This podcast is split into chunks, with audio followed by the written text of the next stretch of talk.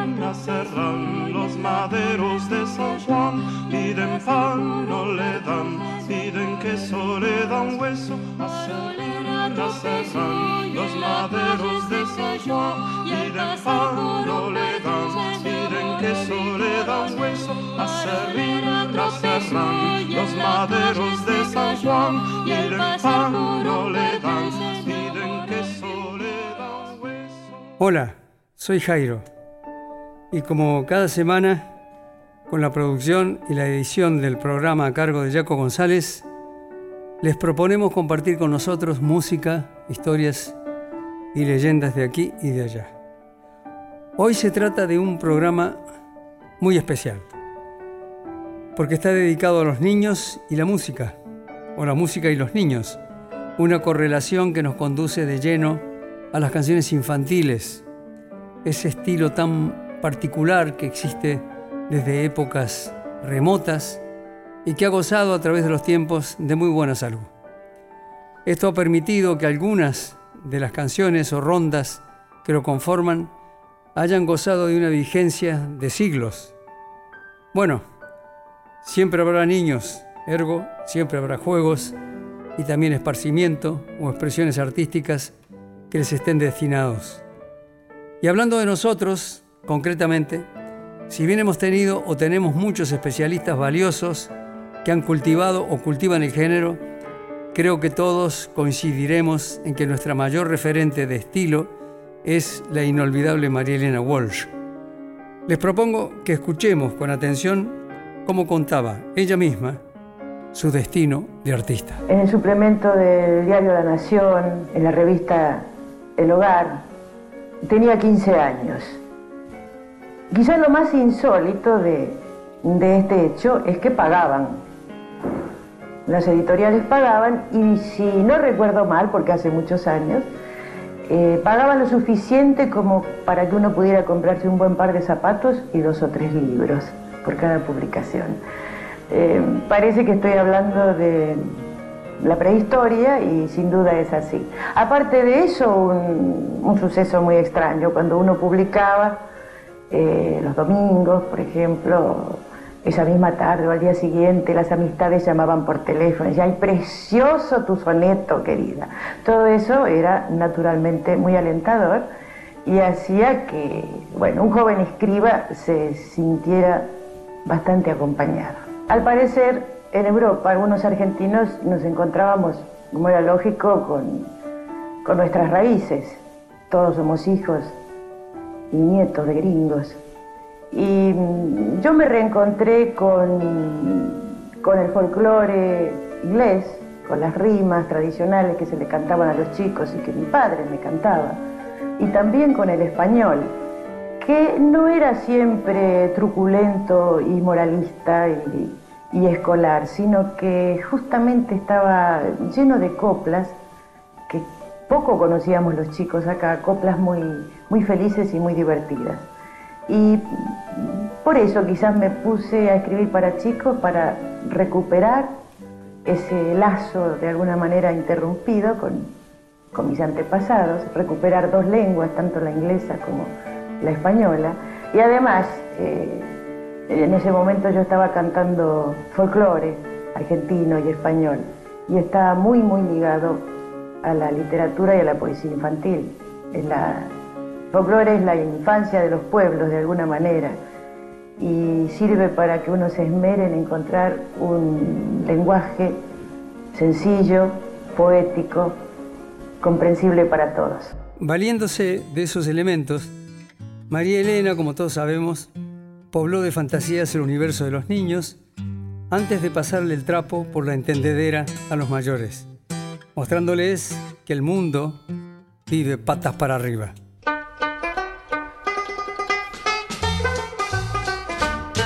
Me dijeron que en el reino del revés nada el pájaro y vuela el pez, que los gatos no hacen miau y dicen yes porque estudian mucho inglés. Vamos a ver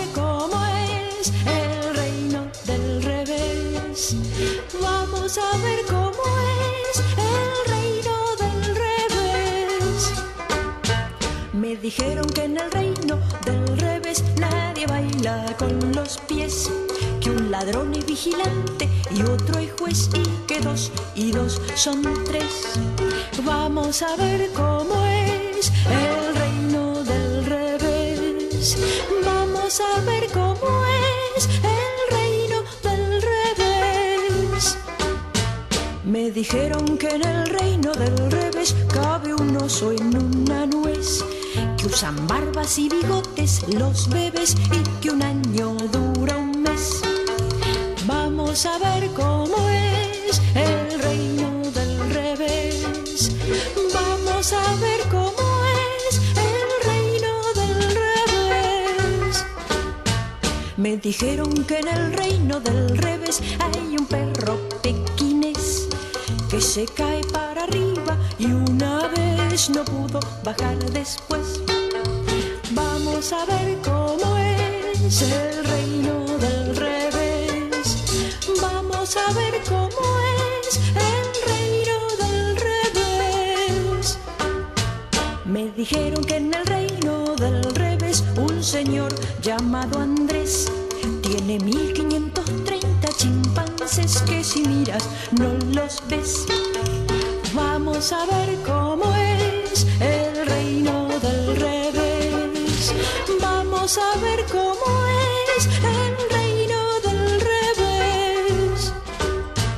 Me dijeron que en el reino del revés una araña y un cien pies van montados al palacio del marqués en caballos de ajedrez. Vamos a ver cómo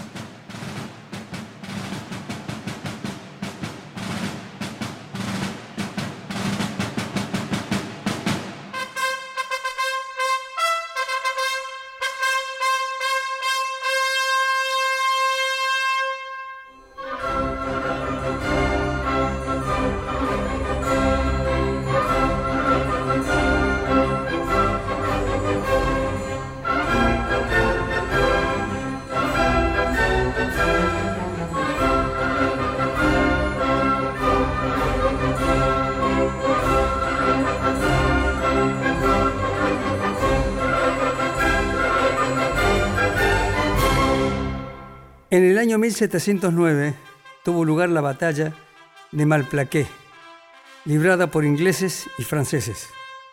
El comandante inglés se llamaba John Churchill y era el duque de Marlborough. Como ocurría en aquellos tiempos, muy de tanto en tanto, llegaban noticias del frente de batalla. La mayoría de ellas recorría mucha distancia hasta llegar a su destinatario final. Y cuando llegaban algunas se consolidaban y otras se iban perdiendo o iban perdiendo fuerza hasta transformarse en simples rumores. De todos modos, aún así, lo sabía de distinta intensidad. Así uno de esos rumores se expandió como impulsado por el viento. Era portador de una noticia muy importante. Aquel era un tiempo de guerra y el rumor afirmaba que el duque inglés de Marlborough había muerto en batalla. Y esto provocó la lógica algarabía de las filas enemigas. Fue entonces que los soldados franceses inventaron, para la ocasión, una ronda burlona sobre la muerte del célebre duque. Marlborough s'en va en guerre, Mironton, Mironton, Mirontaine, Marlborough s'en va en guerre, ne sé quand reviendra. Es decir, Marlborough se va a la guerra, Marlborough se va a la guerra, Mironton, Mironton, Mirontaine, Marlborough se va a la guerra, no sé cuándo volverá. El rumor prendió en la población, pero la verdad es que la noticia nunca llegó a confirmarse. Pasó un tiempo, llegó un nuevo emisario del frente y a través de su relato se conoció una realidad muy distinta a la primera. De ella resulta que el duque no solo no había muerto, sino que en la batalla librada en Malplaquet había derrotado a los franceses. Mientras tanto, la canción siguió a su aire.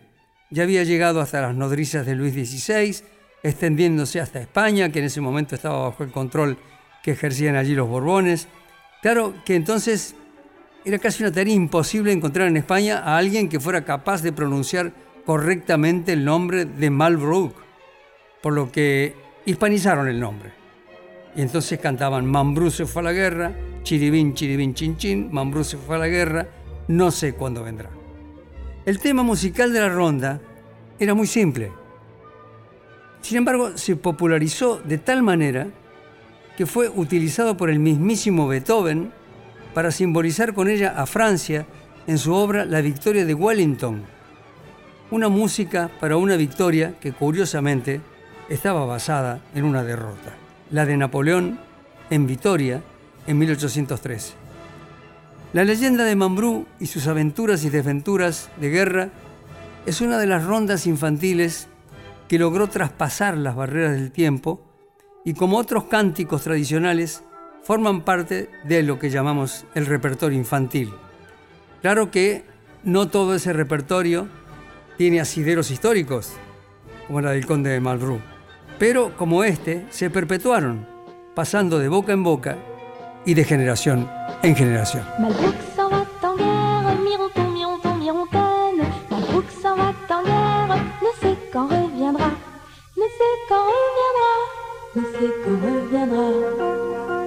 Il reviendra à Pâques, mironton, mironton, mirontaine. Il reviendra à Pâques ou à la Trinité, ou à la Trinité, ou à la Trinité. La Trinité La Trinité se passe, Malbrook ne revient pas.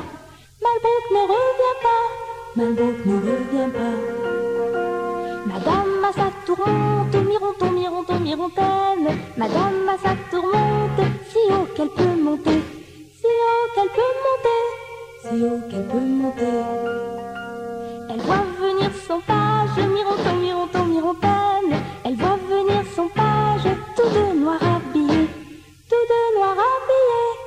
De noir. Beau page, mon beau page, quelles nouvelles apporter? Aux nouvelles que j'apporte, vos beaux yeux vont pleurer. Quittez vos habits roses et vos satins brochés. Monsieur Malbrook est mort, mort et enterré. Je l'ai vu porter en terre par quatre officiers. L'un portait sa cuirasse, l'autre son bouclier. L'un portait son grand sabre, l'autre ne portait rien. À l'entour de sa tombe, mironton, mironton, mirontaine. À l'entour de sa tombe, Romarin fut planté. Romarin fut planté. Romarin fut planté. Sur la plus haute branche, mironton, mironton, mirontaine. Sur la plus haute branche, un rossignol chantait.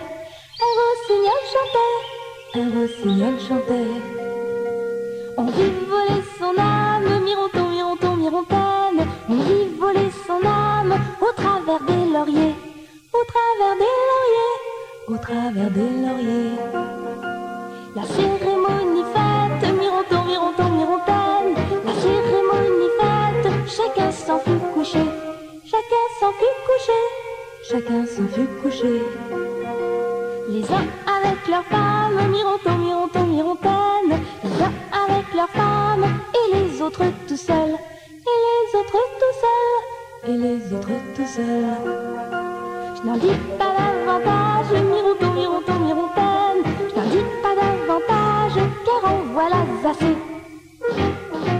Soy Jairo y desde la folclórica y Radio Nacional estoy intentando adentrarme con cierto sigilo de niño adulto y con nostalgia no disimulada en el vasto universo de la infancia musical. Lo hago a través de algunas de las canciones que conforman una estructura imaginaria, la de esas canciones que nacen al calor del hogar y crecen en las escuelas antes de salir a la calle o a buscar un espacio en los escenarios de los teatros.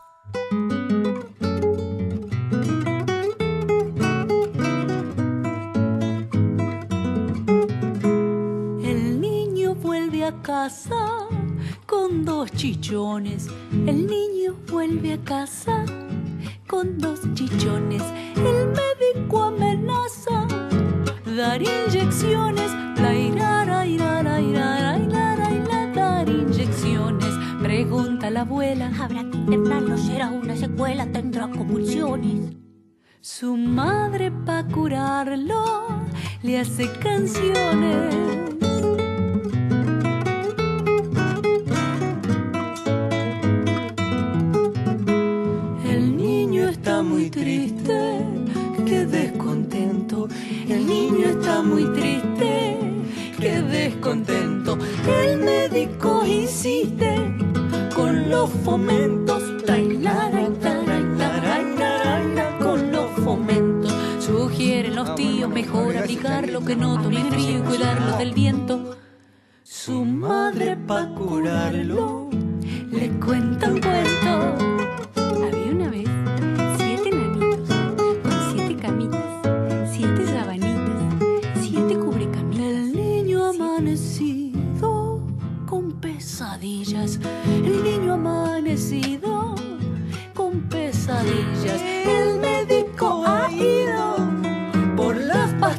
Pastillas. Hilara, y por las pastillas. Si fue algún fantasma que vino a asustarlo, Poner cataplasma. pisarle papilla. Su madre pa' curarlo le hace cosquillas.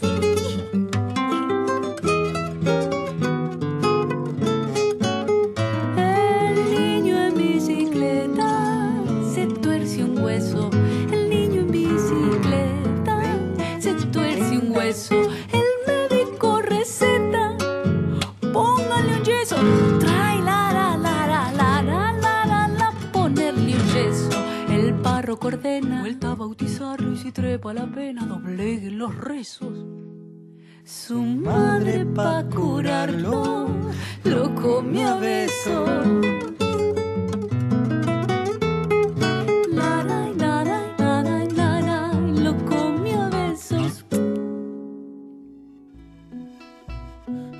Siempre hubo lectores que consideraron a las fábulas como un género menor quien logró escapar a ese estigma fue Jean La Fontaine, quien con fábulas de gran calidad rompió todas las barreras.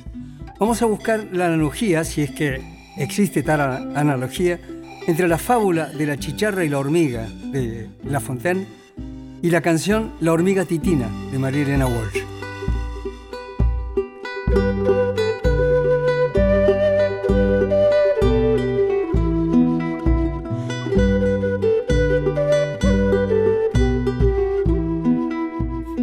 Una vez, al llegar el invierno, una cigarra que estaba muerta de hambre se acercó a la puerta de un hormiguero pidiendo comida. A su pedido respondieron las hormigas. ¿Por qué durante el verano no hiciste como nosotras tu reserva de alimentos? La cigarra respondió, estuve cantando y disfrutando del verano plenamente. Si hubiera sabido lo duro que es el invierno, las hormigas le dijeron, Mientras nosotras trabajamos duro durante el verano para tener las provisiones y poder pasar el invierno, tú disfrutabas y perdías el tiempo. Así que ahora sigue bailando.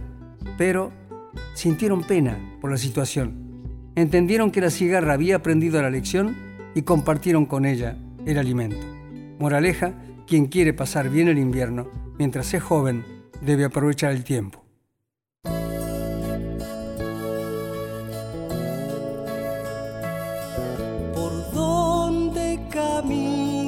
la hormiga la hormiga titina, con una sombrilla de flor amarilla, con una sombrilla de flor amarilla. Hay que ya camina con maña por la telaraña, por la telaraña. Porque tienen vista ser equilibrista, porque tienen vista ser equilibrista.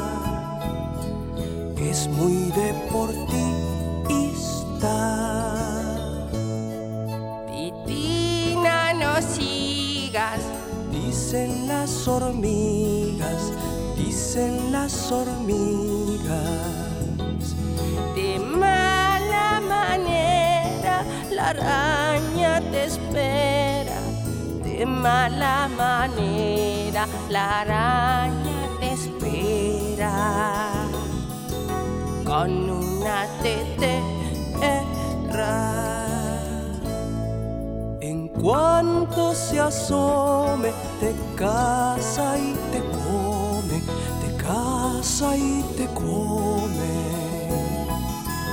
Y Titina sas, se cae para atrás. Y Titina sas, se cae para atrás. Del susto no más. La se asoma y dice que broma, y dice que broma. Ay, me quedaré sin tomar el té. Ay, me quedaré sin tomar el té. Y adelgazaré. Eh, eh a regañadientes se quita los lentes, se quita los lentes.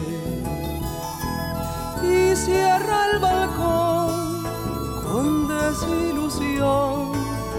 Y cierra el balcón con desilusión. La araña embató a oh,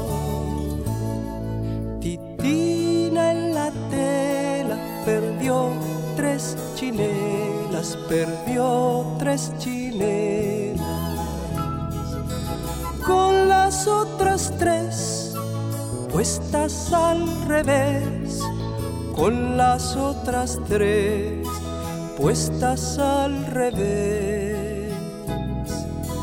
Baila, llámame. Eh, eh.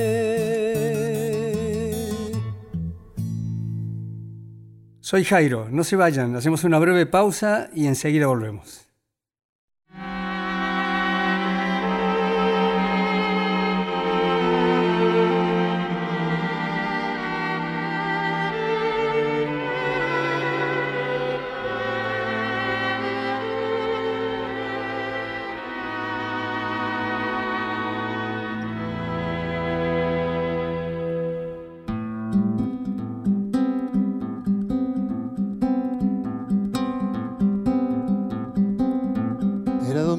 Todos los domingos me llevaban a la cancha a ver jugar a River Plate. Como mi viejo alentaba la banda roja y un padre no se equivoca, yo la alentaba también. Entre banderas, gorra, vinci y banderines yo calzaba los botines del club de mi corazón. Que se gritaba junto con todo el estadio cada gol del millonario que te quiero ver campeón. La la la la la la la la la la la la Pero un buen día de la noche a la mañana con mis viejos y mi hermana nos tuvimos que mudar. Fuimos de Núñez a vivir a Caballito, al lado de un potrerito en Cuchacucha y Bogotá. Allá en el barrio cada vez que había partido se escuchaba el griterío junto al silbato del tren. Era la hinchada de ferrocarril oeste y yo como mi amigo Orestes me hice de ferro también. Y vi jugar el equipo de mis amores y aunque pasé sin sabores en mi cuero banqué. Pinté de verde mi cuarto y mi bicicleta y me estampé una camiseta con la cara de garré.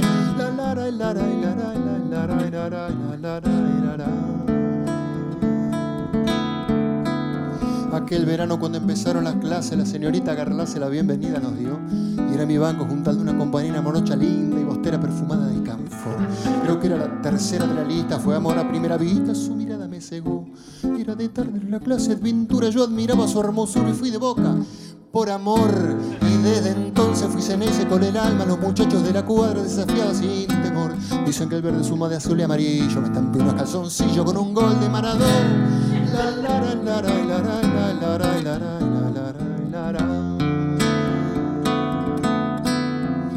Pero la ingrata no me hizo ni un comentario le dio su amor a un notario que era hincha del Gualeguay. Y yo quedé más solo y triste que un arquero sin pelota y sin potrero gritando un gol de Norsay. Meses después fue a ver al circo Sarrazán en el estadio Malfitani y me hice hincha de la B. Era de veres, pero dejé de repente para ser independiente, diablo rojo hasta la muerte. Fui funebrero del y de talleres de gimnasia, cambaceres de estudiantes y de unión. De Bellavista, de Español y de Belgrano, Sacachita, de Italiano, de Central y de Morón. Fui de los Andes de Juventud Antoniana, fui de Boys a la mañana y a la noche de Colón. Me quedé mudo con los goles de instituto, fui de Racing un minuto y Navidad del ciclón.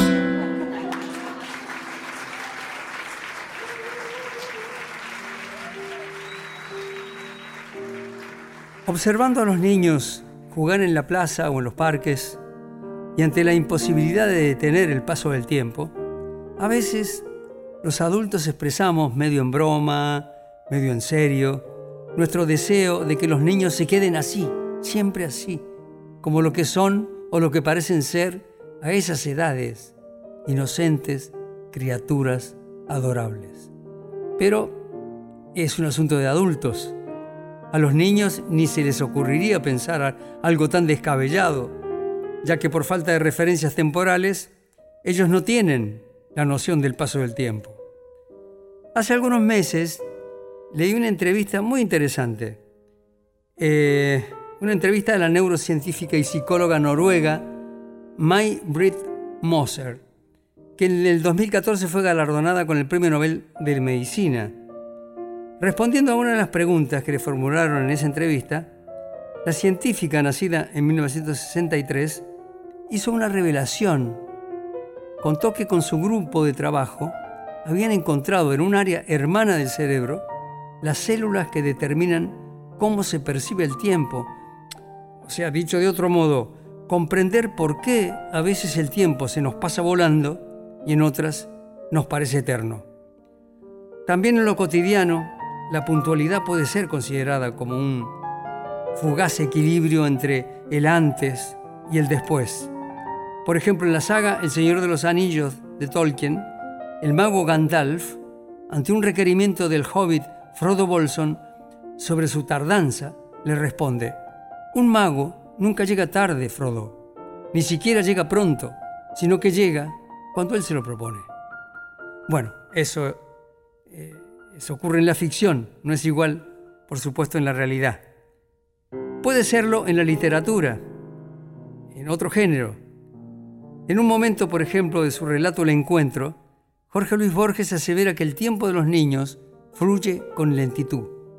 Y yo, que estoy de acuerdo con Borges en, tantas otras cosas, en este caso, modestamente, disiento con él, porque debo confesar que al menos a mí, los años de la escuela primaria, que es como decir los de la infancia misma, se me escabulleron en un abrir y cerrar de ojos. Tanto es así que a veces, pocas por suerte, me ha cruzado por la cabeza la idea de que ese periodo haya sido para mí tan solo una ilusión. Bueno, en cualquier caso, debemos reconocer que el ayer, el hoy y el mañana continúan siendo un misterio para los niños. Yo diría que afortunadamente eso es así, ya que de ese modo los descubrimientos que los esperan a lo largo de sus vidas contarán con certezas, pero sin desdeñar el factor sorpresa.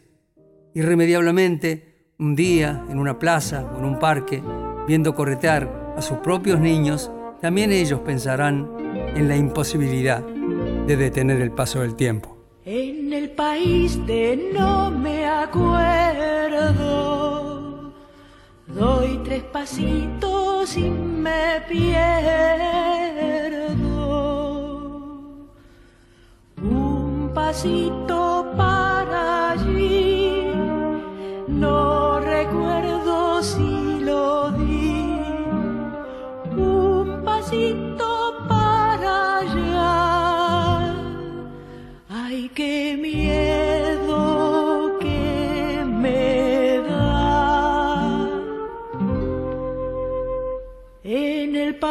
país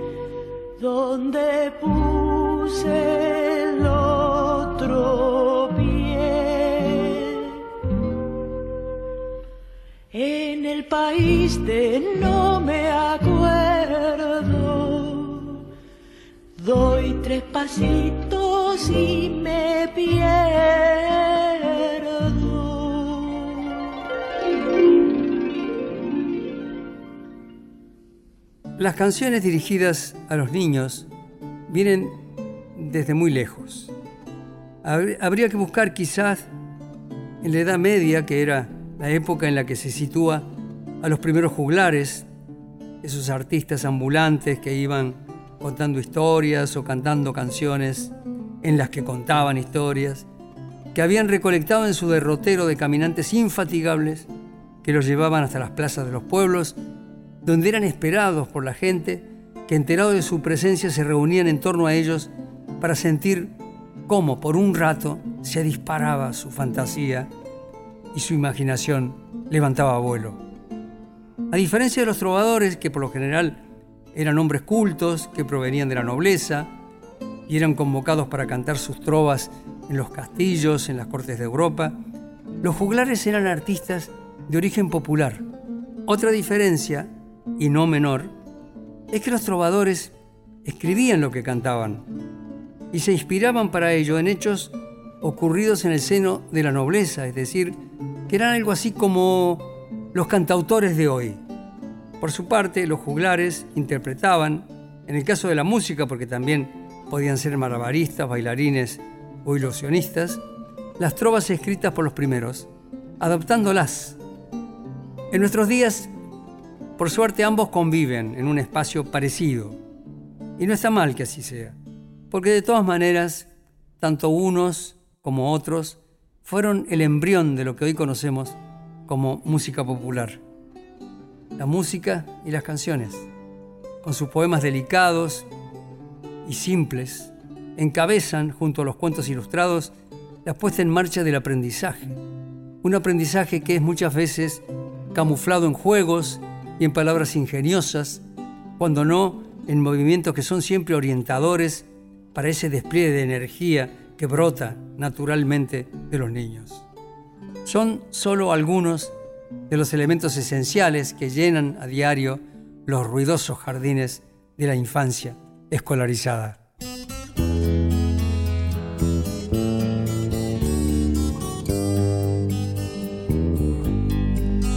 Manuelita vivía en Peguajó, pero un día se alejó. Nadie supo bien por qué. A París ella se fue un poquito caminando y otro poquitito a pie. Manuelita, Manuelita, Manuelita, ¿dónde vas con tu traje de malaquita y tu paso tan audaz? Manuelita una vez se enamoró de un tortugo que pasó. Dijo que podré yo hacer, vieja no me va a querer. En Europa y con paciencia me podrá embellecer. Manuelita, Manuelita, Manuelita, ¿dónde vas con tu traje de malaquita y tu paso tan audaz? En la tintorería de París la pintaron con barniz, la plancharon en francés del derecho y del revés le pusieron peluquita y botines en los pies. Manuelita, Manuelita, Manuelita, ¿dónde vas con tu traje de malaquita y tu paso tan audaz? Tantos años tardó en cruzar el mar que allí se volvió a arrugar y por eso regresó vieja como se marchó a buscar a su tortugo que la espera en Peguajó. Manuelita, Manuelita, Manuelita, ¿dónde vas traje de malaquita y tu tan?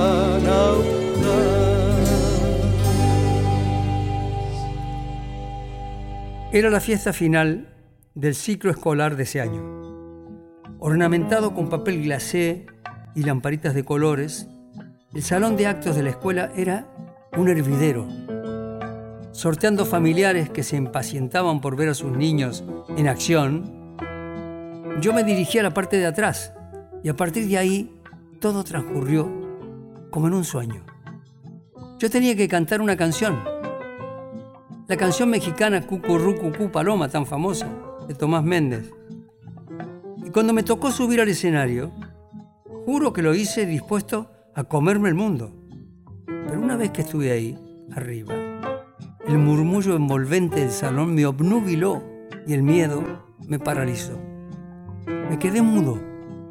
Las maestras me hacían señas que yo no conseguía entender. La señorita Betty tocaba el piano una y otra vez la introducción del tema para que empezara yo a cantar, pero no había caso. Además, me moría de vergüenza porque en el run run del auditorio se empezaron a escuchar las primeras risas. Entonces, cerré los ojos muy fuerte. Y una suerte de sortilegio me trasladó al lugar de mi casa en la que me encerraba para cantar a diario. Y ahí sucedió algo extraño. Los sonidos del salón se fueron apagando hasta desaparecer por completo. Y yo me sentía en el aire. Era como si mis pies no tocaran el suelo. Había entrado en un estado de ingravidez del que, ahora lo sé, solo te rescatan los aplausos. Al abrir los ojos, vi que todos me aplaudían. Y cuando bajé del escenario, venían a felicitarme las maestras, mis amigos me palmeaban el hombro y mi hermana me abrazaba. Como por arte de magia, ese día me convertí en el chiquito que canta. Cuando estás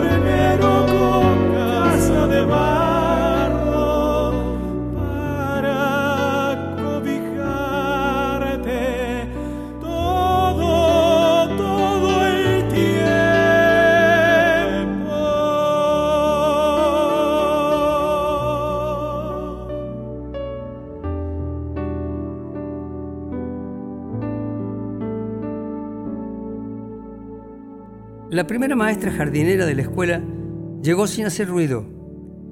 Desde la primera clase sorprendió a las madres, que eran todas muy jóvenes, que no salían de su asombro al ver a aquella mujer recién llegada jugar con sus niños como si fuera uno de ellos.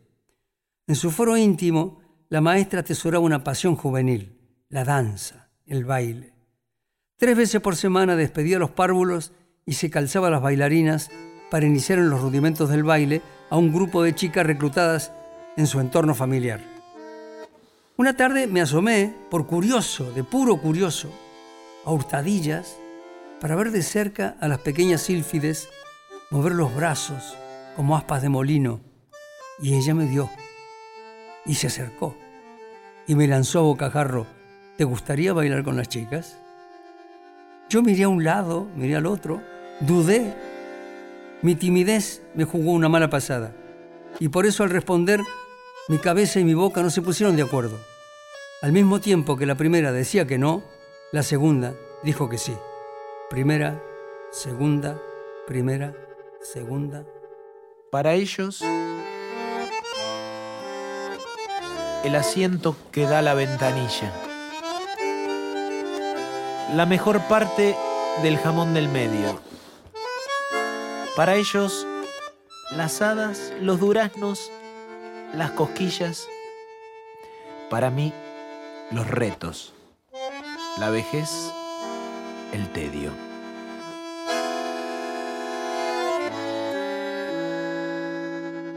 Para ellos, la zona tibia de la cama en el invierno, el lado fresco de la almohada en los veranos. Para ellos, empezar la primera hoja del cuaderno. Para mí, el despertador que suena, bien temprano. Para ellos, el olor a albahaca y todos viernes. Para ellos, el muslo del pollo y los habana. Para mí, los apretujes en los trenes, los tormentos, la estrechez, las pocas ganas. Para ellos, las caricias con pinceles en la nuca, la dicha de un domingo con abuelos, las frutillas con crema y mucha azúcar. Para mí, el albañil que no termina, los desvelos. Para ellos, los ratones, Papá Noel, los Reyes Magos, la banana de la ensalada de fruta, el canicama. Para mí, las expensas, el mecánico, los pagos. Para ellos, un ratito de quedarse en nuestra cama.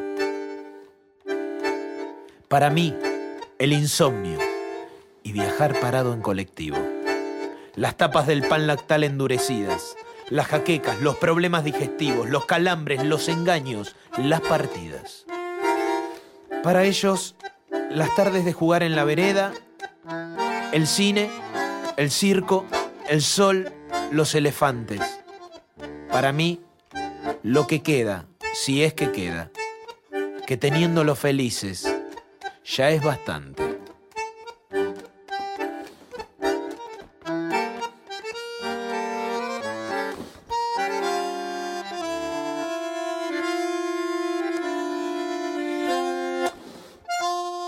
Las espinas del pescado atragantadas, los esguinces, las fracturas, los desplantes, la fiebre, las toses, las patadas, el mal modo, las respuestas humillantes, los dolores de muelas, lo terrible, la inacción, las contracturas en el cuello.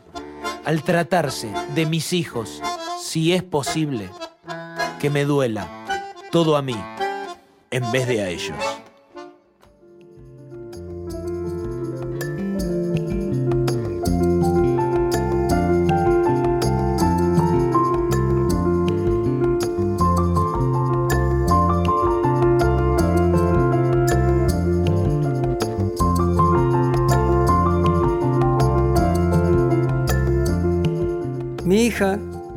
Llama Lucía, cuando volvía del jardín de infantes que estaba en Triel-sur-Seine, la ciudad donde vivíamos, bajaba al estudio de mi casa, era el lugar donde yo trabajaba.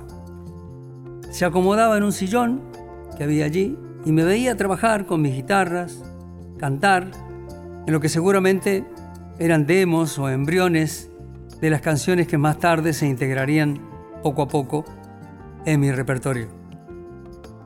Una vez se quedó dormida mientras yo grababa y al despertarse me miró con carita de sueño y me dijo, papá, cuando sea grande yo voy a ser cantante. Como se imaginarán, tuve que disimular mi emoción. Pero a continuación ella completó su frase. Papá, voy a ser cantante, pero también voy a trabajar. Bueno, así percibía ella lo que yo hacía, como un juego, porque alguien que canta para ella, vivía en un juego permanente. Lucía tenía en su cuarto una pequeña biblioteca en la que se alineaban libros de cuentos infantiles. Y cada noche yo tenía que contarle alguno de ellos. Lo hacía con placer, con mucho gusto. ¿eh? Eso se transformó en una dulce rutina. Pronto comprendí que lo que más le gustaba de aquellos relatos era el momento en el que yo incluía a alguien conocido, a alguno de sus hermanos, o a su madre, o a ella misma, en, en alguno de los cuentos. Cuando pasaba ese momento, que era el momento cumbre para ella, yo veía que empezaba a quedarse dormida. Entonces yo le daba un beso, apagaba la luz del velador y desde la puerta le decía buenas noches, que descanses, buenas noches, mi amor.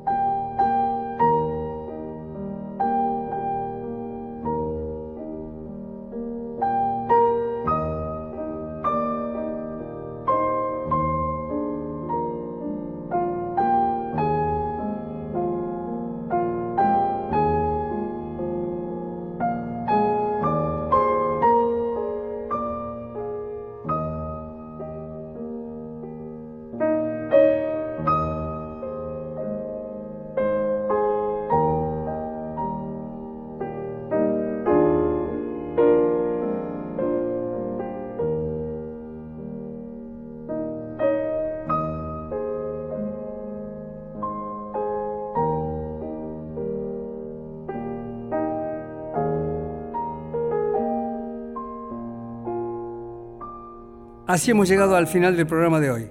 Hemos escuchado al conjunto Pro Música de Rosario, a Marilena Walsh hablando en el sonajero o cantando sus canciones, Bebo Caletti, Luna Monti y Juan Quintero, Raúl Manfredini, Sebastián Monk. Yo no me cuento, pero para terminar hemos escuchado la canción de cuna de Johannes Brahms. Los esperamos la semana que viene con más música, con más historias y con más leyendas de aquí y de allá. La ra ra ra ra ra. Vidalita. La ra ra ra ra ra. Na na na